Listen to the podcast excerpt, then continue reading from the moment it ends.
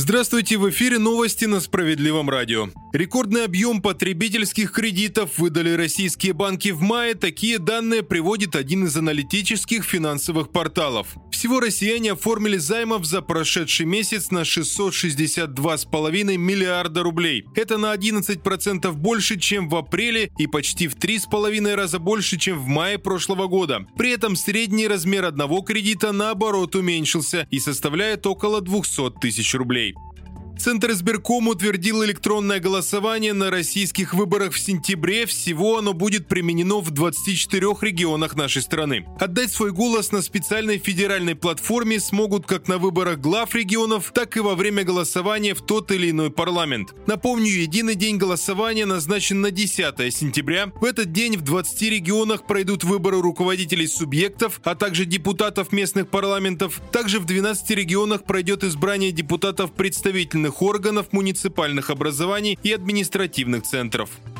Могут оштрафовать даже за кошение газона. Россиянам напомнили о различных наказаниях за, казалось бы, привычные действия на собственном дачном участке. Так, если косить траву газонокосилкой, могут оштрафовать за нарушение закона о тишине. Если, конечно, заниматься этим очень поздно или сильно рано. Время и суммы варьируются в зависимости от региона. Кроме того, привлечь могут из-за сжигания мусора. Это нужно делать только в металлических бочках, иначе может грозить штраф до 50 тысяч рублей. Нельзя на дачном участке и мыть машины. С такой жалобой на нарушителей могут даже обратиться соседи. Здесь наказание до 5000 рублей.